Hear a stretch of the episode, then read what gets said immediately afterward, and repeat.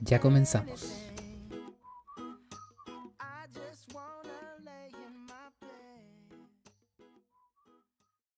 Saludos comunidad emo, somos el equipo de nutrición y dietética, Sebastián al habla, y les presentamos esta nueva sección de podcast.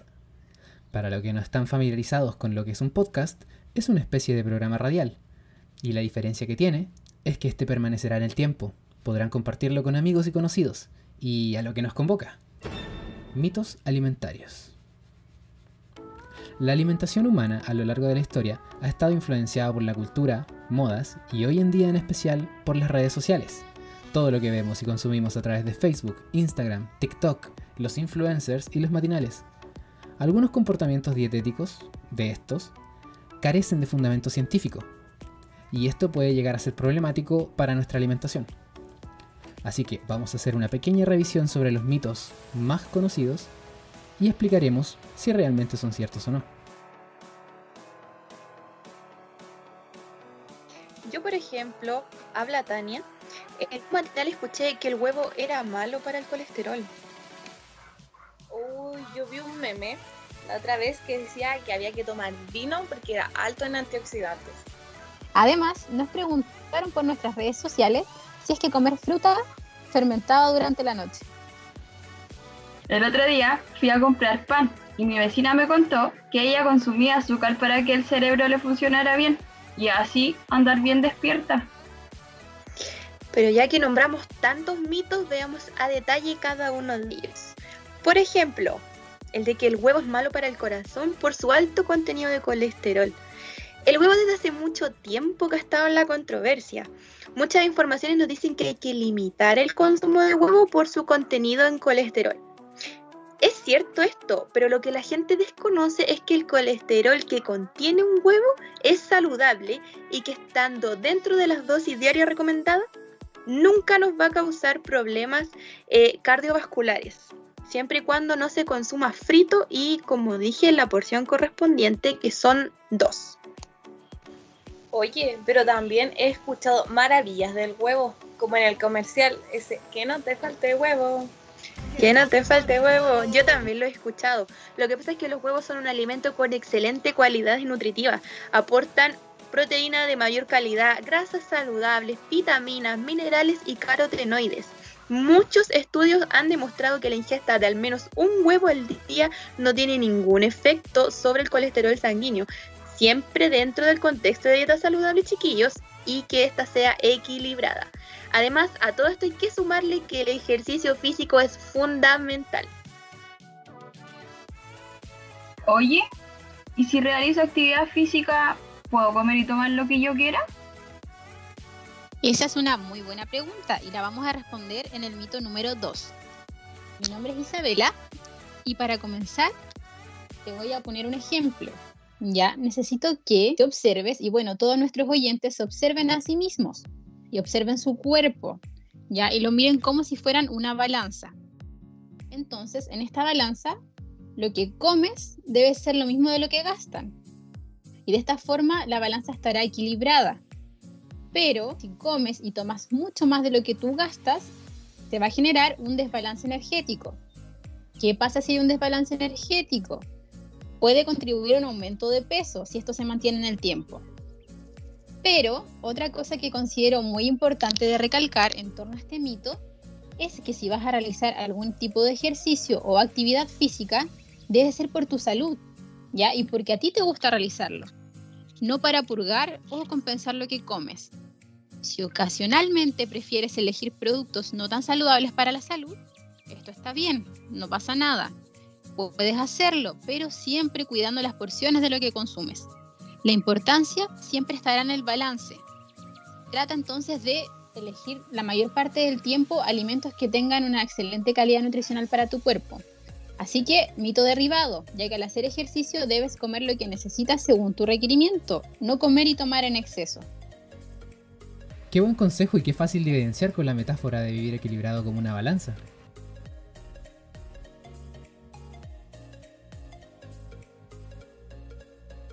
Y con esto pasamos al mito número 3. Connie es quien les habla. He escuchado que tomar un poco de vino es bueno para la salud. Pucha, mira, durante mucho tiempo el vino se le han atribuido propiedades beneficiosas para la salud por su contenido en antioxidantes. Pero en todo esto el consumo de alcohol tiene efectos que no son favorables para la salud. Sin embargo, existen alimentos como el té, las legumbres, las frutas y las verduras que poseen estos antioxidantes y en mucha mayor cantidad, por lo que no es necesario hacer consumo de vino para obtenerlos. Con el tiempo, el consumo de alcohol puede causar enfermedades crónicas y otros serios problemas como el cáncer. Si bien es cierto, el vino y la cerveza lo podemos incluir en nuestra alimentación siempre y cuando sea un consumo moderado pero este no quiere decir que sean saludables. Mi tía me decía que estaba haciendo dieta y que estaba puro alimento light, pero como que parece que esto no le estaba funcionando porque no veía ningún cambio. Mi nombre es María José y hoy vengo a derribar este mito. ¿Será que los alimentos light adelgazan?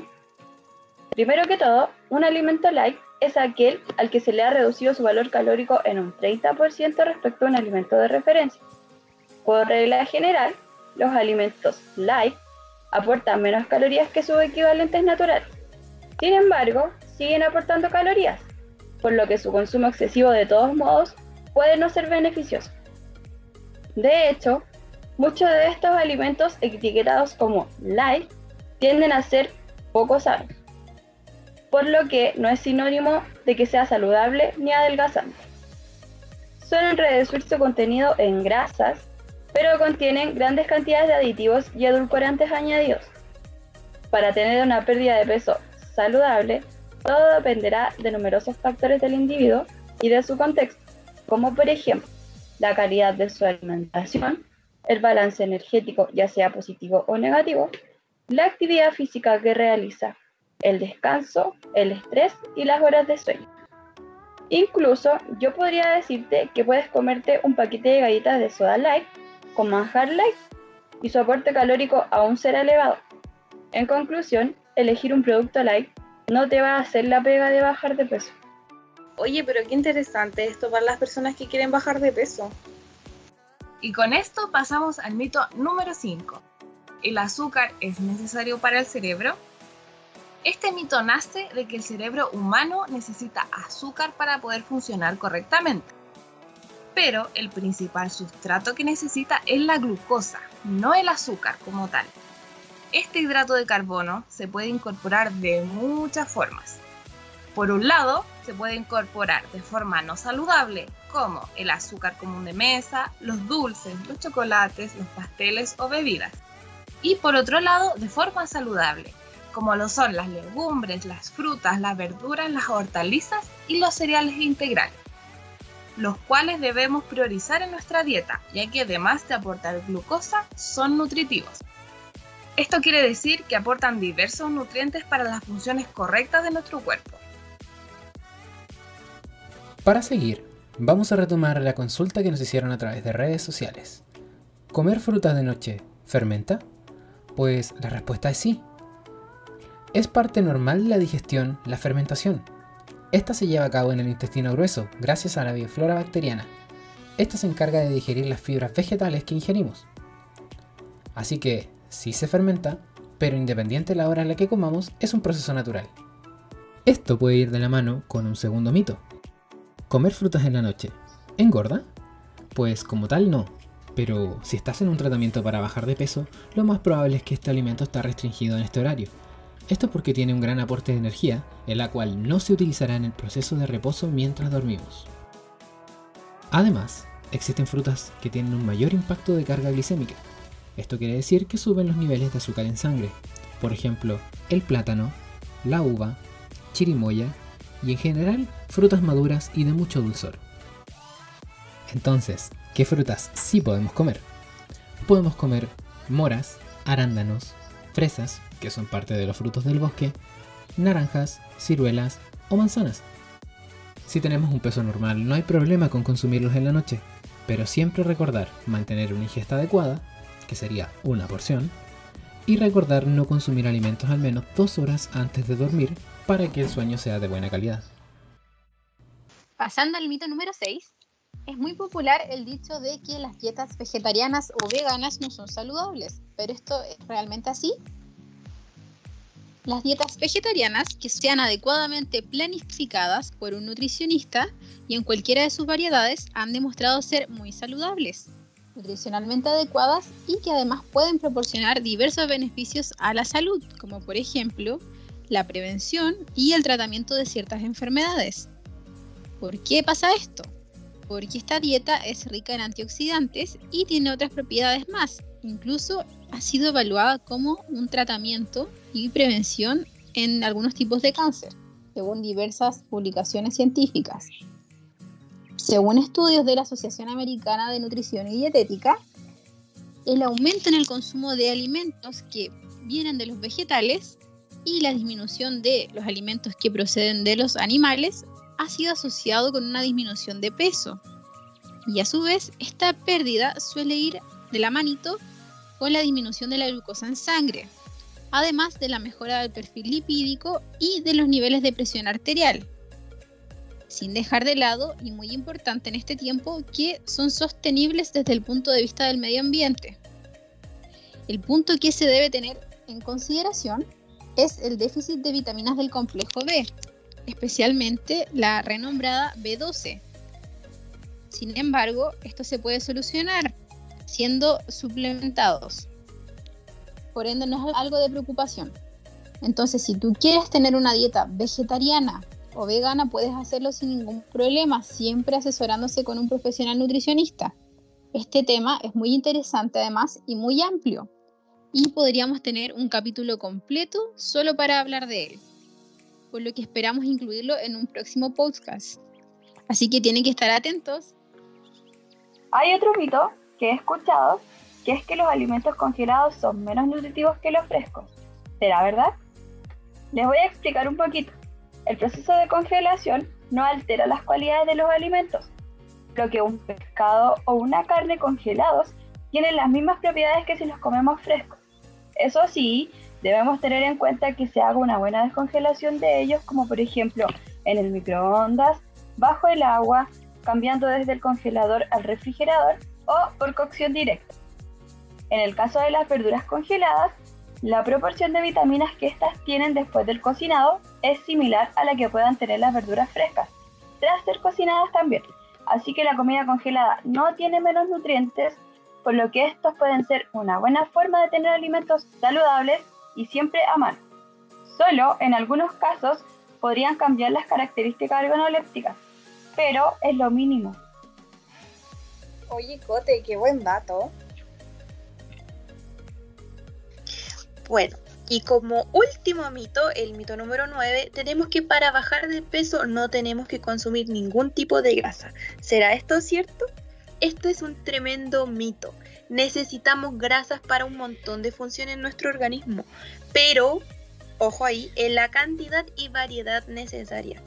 Es decir, las grasas no son todas iguales. Tenemos grasas de origen animal, ácidos grasos saturados que tenemos que moderar y grasas de origen vegetal, como los poli y monoinsaturados, que tienen una función cardioprotectora.